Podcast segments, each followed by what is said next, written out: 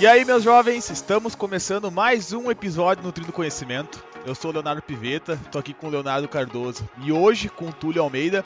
O Pedro, infelizmente, nesse episódio não vai poder participar, ele teve um imprevisto aí da última hora, mas a partir do próximo episódio ele tá aqui. E, gente, hoje nós estamos aqui com o Nutri, com o Túlio, que veio conversar um pouquinho com a gente, veio somar com o episódio.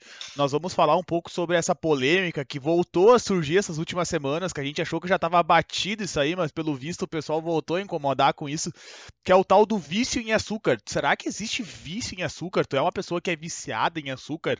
Ou tu talvez goste um pouco mais de chocolate, de alimentos hiperpalatáveis?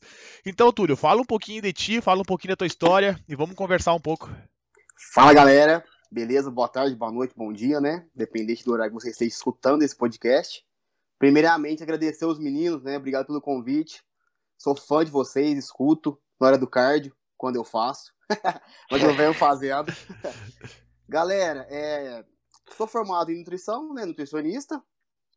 E meu foco é na área esportiva, né? Emagrecimento, estética, ganho de massa muscular. Acredito que é mais ou menos a mesma área que nós todos estamos é, pensando em, em, viver, em trabalhar, enfim, né? É, e como o Léo disse, né? Voltou essa polêmica do açúcar. Mais uma vez a blogueira falou bobagem, né? Voltou a falar merda, né? E vamos, vamos, vamos trocar essa ideia. Vamos aí, tô aí pra somar. Vambora.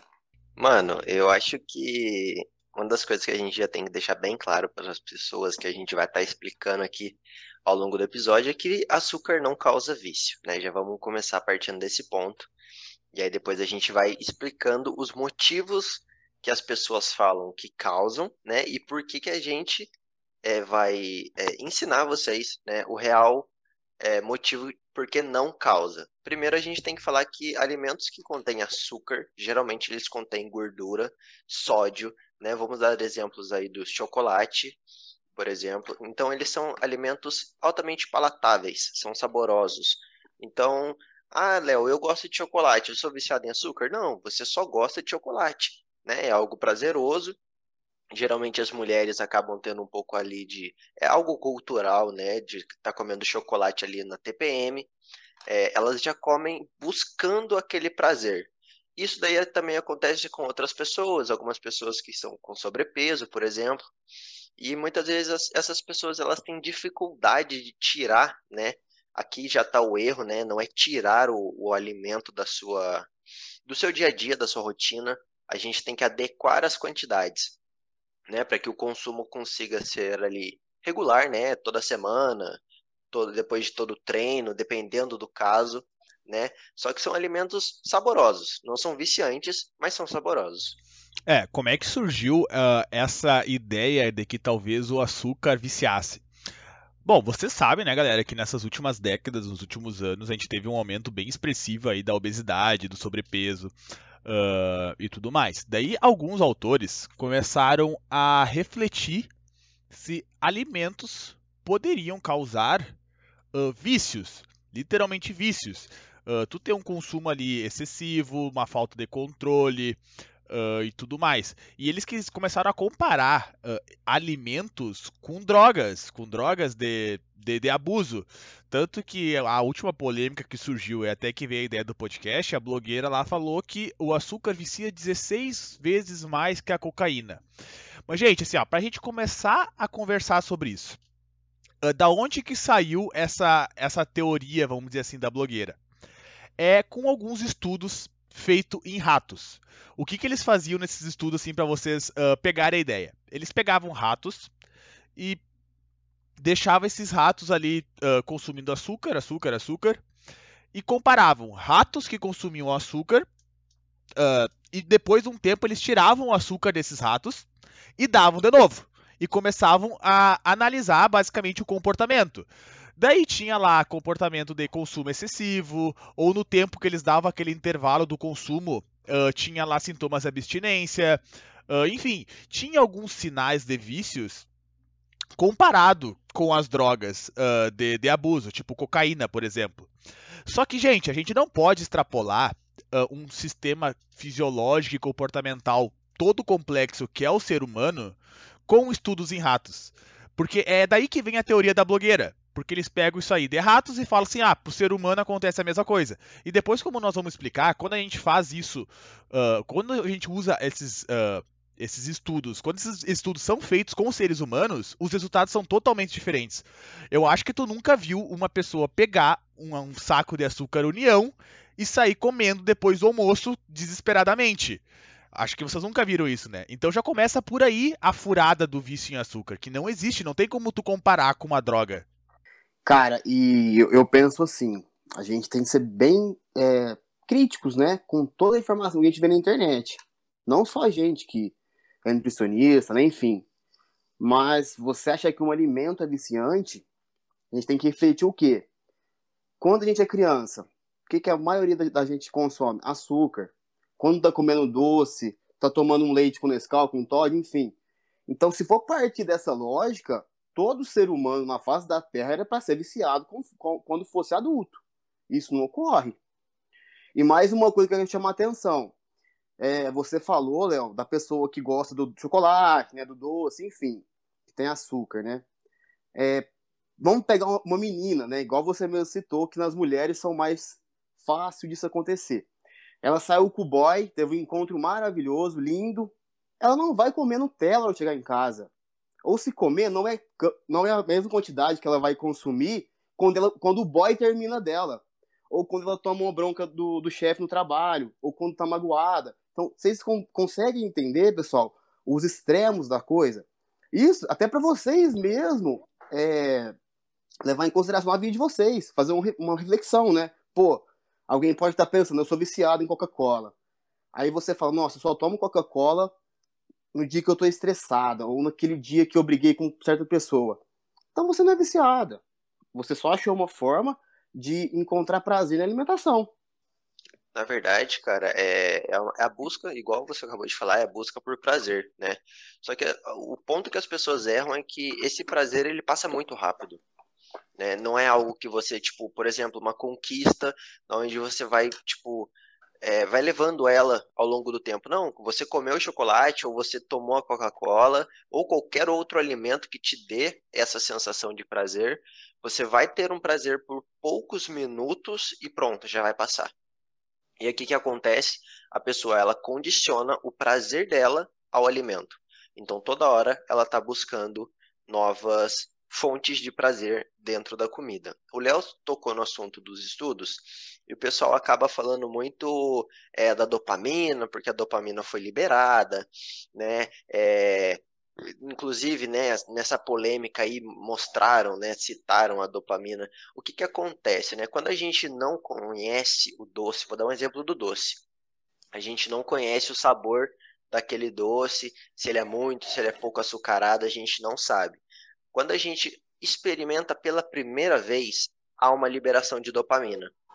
O problema é que, depois de um tempo, quando você já conhece, você já sabe que aquele doce ele vai ser prazeroso, a dopamina ela é liberada antecipadamente. Léo, não entendi nada. Tá, vamos lá. Vamos explicar um pouquinho de uma maneira um pouco mais prática. Você sabe que dentro da geladeira da sua avó tem aquele bolo de cenoura com cobertura de chocolate. Você abriu, você nunca comeu o bolo, você come o bolo pela primeira vez e vai ter a liberação de dopamina. Você sente aquela sensação de prazer. O problema é que você sabe que sempre que você estiver na casa da sua avó, vai ter o bolo dentro da geladeira. O problema é que a dopamina ela já não vai ser liberada quando você come o bolo de chocolate, mas quando você abre a geladeira, porque você já está prevendo que você vai ter uma alimentação prazerosa, né? Então a dopamina ela acaba te incentivando a comer o doce, ao invés de dela ser liberada durante a alimentação. Isso que o Léo citou na parte da dopamina é algo bastante importante, né? Porque é um argumento que o pessoal usa bastante. Esse neurotransmissor aí que dá a sensação de bem-estar e tudo mais, que é, que é muito liberado também no uso de drogas. Só que, gente, tipo assim, nós somos seres humanos e a gente é movido a neurotransmissores. Nós somos movidos a dopamina e outros uh, neurotransmissores que dão essa ideia de bem-estar, de sentimentos, enfim. E, gente, quando tu escuta uma música que tu gosta, tu libera dopamina. Quando tu dá um abraço numa pessoa que tu gosta, qualquer atividade que te cause bem-estar, sexo, qualquer coisa, tu vai ter liberação de dopamina. A diferença entre é, essa questão uh, de algo que te dá prazer do vício está no que tu faz uh, depois, vamos dizer assim. Existem outros critérios de diagnóstico, mas a gente quer tentar simplificar as coisas. Imaginem assim, ó. Cara, é muito errado falar que tu é viciado em açúcar quando tu vai comparar com um alcoólatra ou com viciado em cocaína. Por quê? Pensa, vamos supor assim, ó. O cara, tu, o alcoólatra tá lá tentando reduzir o consumo de álcool. Ele vai lá e passa por um tempo de uh, uh, abstinência. Cara, beleza, ele parou por um tempo. Ele vai ter sintomas muito fortes da abstinência. Tu, por mais que uma pessoa goste muito de doce, tu não vai ver aquela pessoa mal ou tentando consumir. Cara, esse dia uma amiga minha que trabalha, que ela é enfermeira e trabalha na, num, num posto de saúde, ela contou, me relatou um relato que chegou lá, um, um cidadão lá viciado, uma pessoa viciada em álcool, né?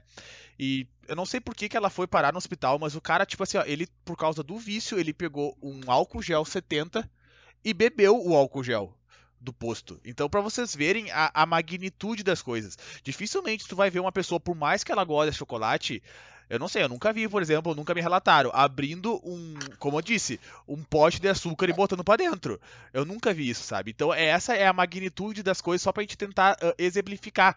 Ou seja, por mais que tu goste de doce e tu vai numa sorveteria, tu vai lá e pega um pote de sorvete, tu come aquele pó de sorvete, por mais que tu tenha todo o resto da sorveteria lá para te pegar mais, dificilmente uma pessoa vai chegar ao ponto e pegar, pegar, pegar uma pessoa saudável, né? Mais sorvete. Ela comeu aquela porção, por mais que ela goste e por mais que talvez não seja tão saudável, porque é um alimento uh, calórico e tudo mais e pode, uh, conforme é a alimentação dela, fazer ela engordar, mas é muito diferente de tu pegar um cara que, tipo, tá tentando parar de usar cocaína, daí ele vê lá um monte de cocaína e ele volta a usar, ele vai usar, usar, usar, usar, usar, usar e não vai conseguir ter controle. É, essa é a diferença diferença da questão do, do, do, do vício, realmente vício, que é as drogas e abuso, para alimentação. A alimentação não causa vício. Causa isso que o Léo falou, que é muito mais um hábito de tu saber que algum alimento ele é mais prazeroso, que tu sabe que aquele alimento libera uma sensação de bem-estar e tu antecipa essa recompensa, que é um anseio que a gente chama, e tu vai conseguir, daí tu vai lá consumir esse alimento. Só que tu consome um certo tempo, tu fica satisfeito e tu para. A magnitude, você tem que entender, é totalmente diferente, apesar de existir certas semelhanças, bem entre aspas.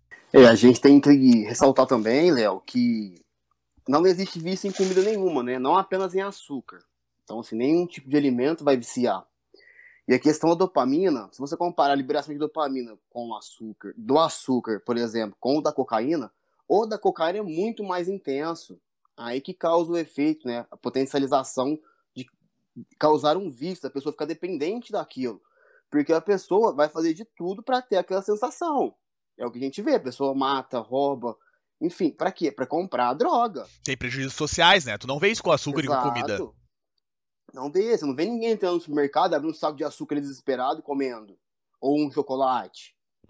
Entende? Então, assim, é, mais uma vez, igual eu disse, pessoal, a gente tem que ter senso crítico. A gente não pode sair acreditando em tudo que a gente escuta, vê e lê, né? Ainda mais com uma baboseira dessa. Isso qualquer pessoa que tem um pouco de senso crítico sabe que isso é verdade. Talvez não precisaria nem a gente tá falando aqui, né? Mas assim, igual você citou, Léo, é, é uma coisa tão óbvia que a gente tem que voltar a falar novamente, voltar a abafar esse assunto, né?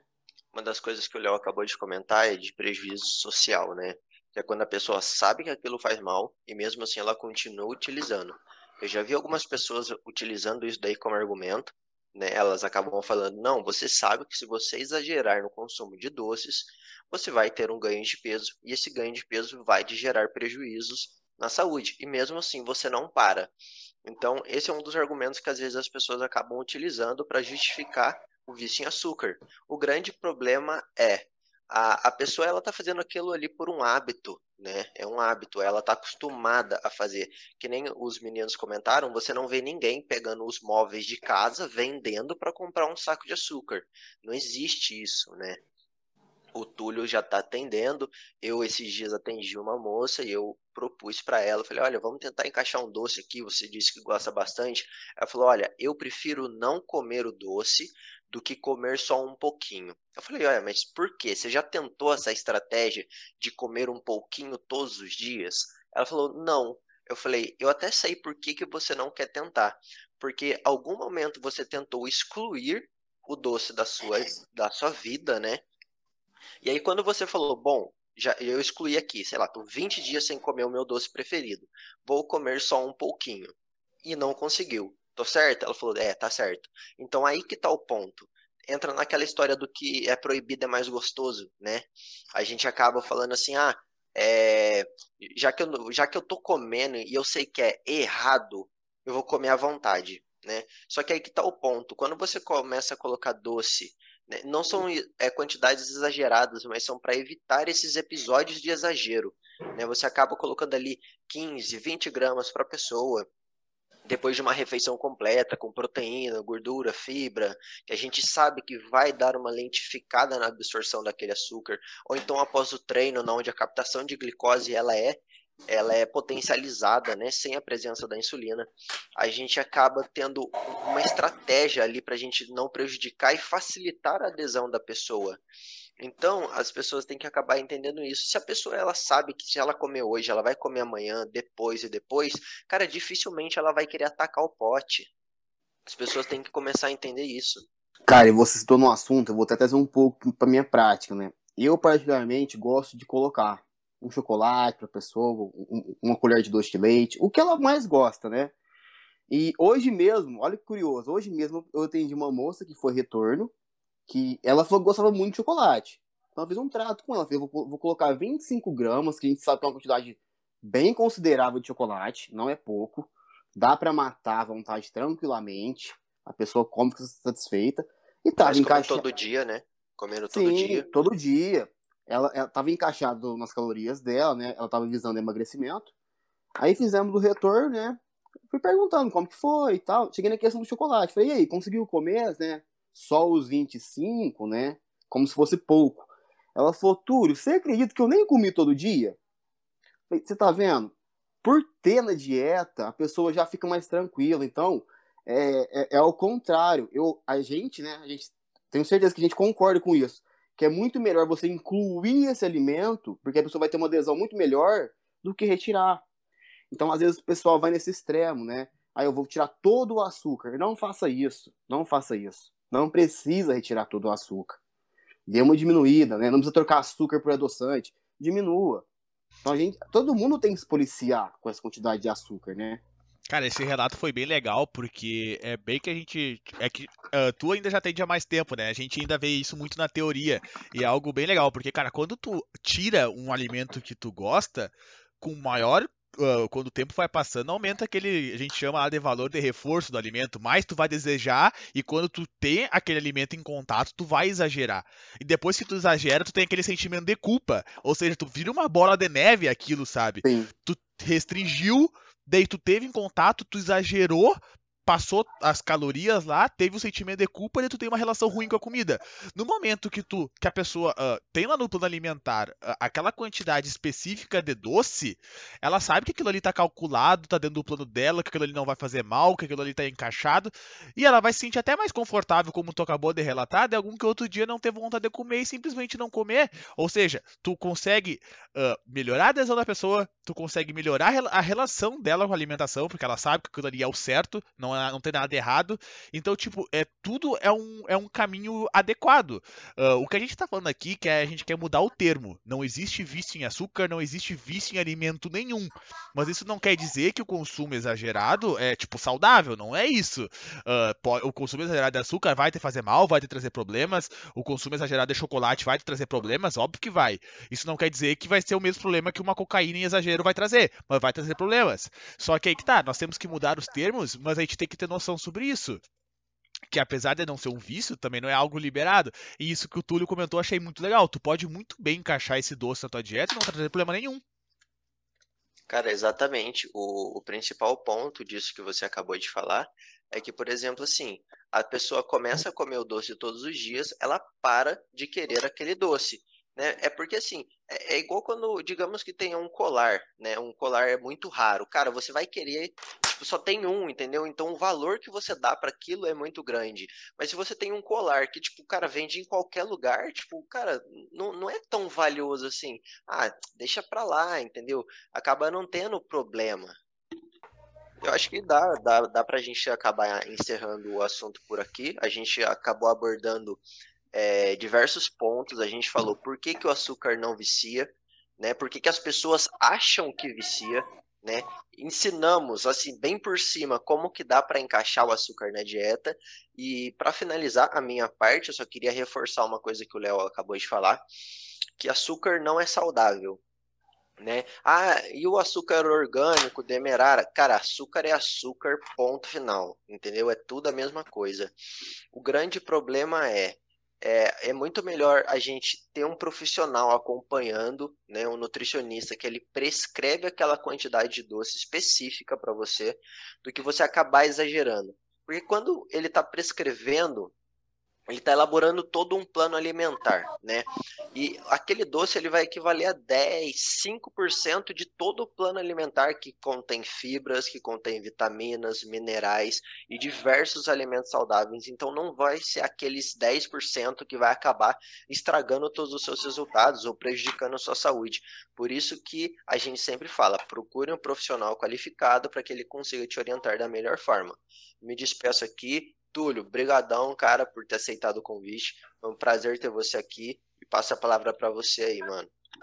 Mano, é, primeiramente, né, mais uma vez agradecer pelo convite. Muito legal o trabalho que vocês vêm desenvolvendo, agregando valor, né, agregando conhecimento pra galera. Eu acho isso extremamente fundamental da parte de vocês, de bom grado, né? Vocês não compram nada por isso. E, cara, muito bacana o papo. Acho que a gente conseguiu ressaltar tudo é, e mais uma vez reforçar que açúcar não vicia, porém, não é à vontade. Pode comer chocolate? Pode. Mas também não fica dando aquela desculpa, né? Ah, os meninos falou que pode comer, então vou comer uma barra de 100 gramas, duas. Não, também não é assim. É importante comer o arroz, a batata, vegetal, tomar água principalmente. E também é importante comer o alimento que vocês gostam, né? Chocolate, doce de leite, enfim. E, mais uma vez, obrigado. Estou disponível sempre que vocês precisarem. E é nóis. Valeu, Túlio. Agradeço demais a tua participação, cara. Uh, a gente gosta de trazer outros profissionais, até fazia tempo que a gente não trazia, mas porque muitas vezes pra gente, a gente tá. O Léo se formou agora há pouco, né? E eu, tô, eu e o Pedro, que não tá aqui hoje, estamos no final da faculdade. Então, às vezes, falta um pouquinho de prática clínica pra gente, sabe? A gente tem toda uma teoria, tenta explicar, e falta um pouquinho dessas experiências de consultório, que foi muito bacana. Tu deu um exemplo que eu achei muito legal, muito legal mesmo. É, esse foi o nosso objetivo hoje, que o Túlio conseguiu trazer um pouquinho da prática clínica dele. E é isso aí, gente. Valeu, agradeço ao Túlio, agradeço vocês e até semana que vem. Abraço. Ô, Túlio, Túlio, deixa aí na onde você tá atendendo, mano. Se a galera quiser entrar em contato, a sua cidade, seu Instagram, deixa aí, faz seu merchan. Galera, tô atendendo em Franca, São Paulo, interior, né? Se alguém for de Franca e tiver interesse, pode me procurar no Instagram, é arroba tulioalmeida.nutri. O Almeida tem dois i, vocês me acham lá. Ou pode entrar em qualquer comentário do Léo sobre alguma coisa integral que eu tô comentando. É, eu vou botar, eu vou, vou, botar o Insta dele na descrição do episódio, galera. Tá no Spotify, se vocês quiserem seguir ele lá, só seguir. Tamo junto, valeu.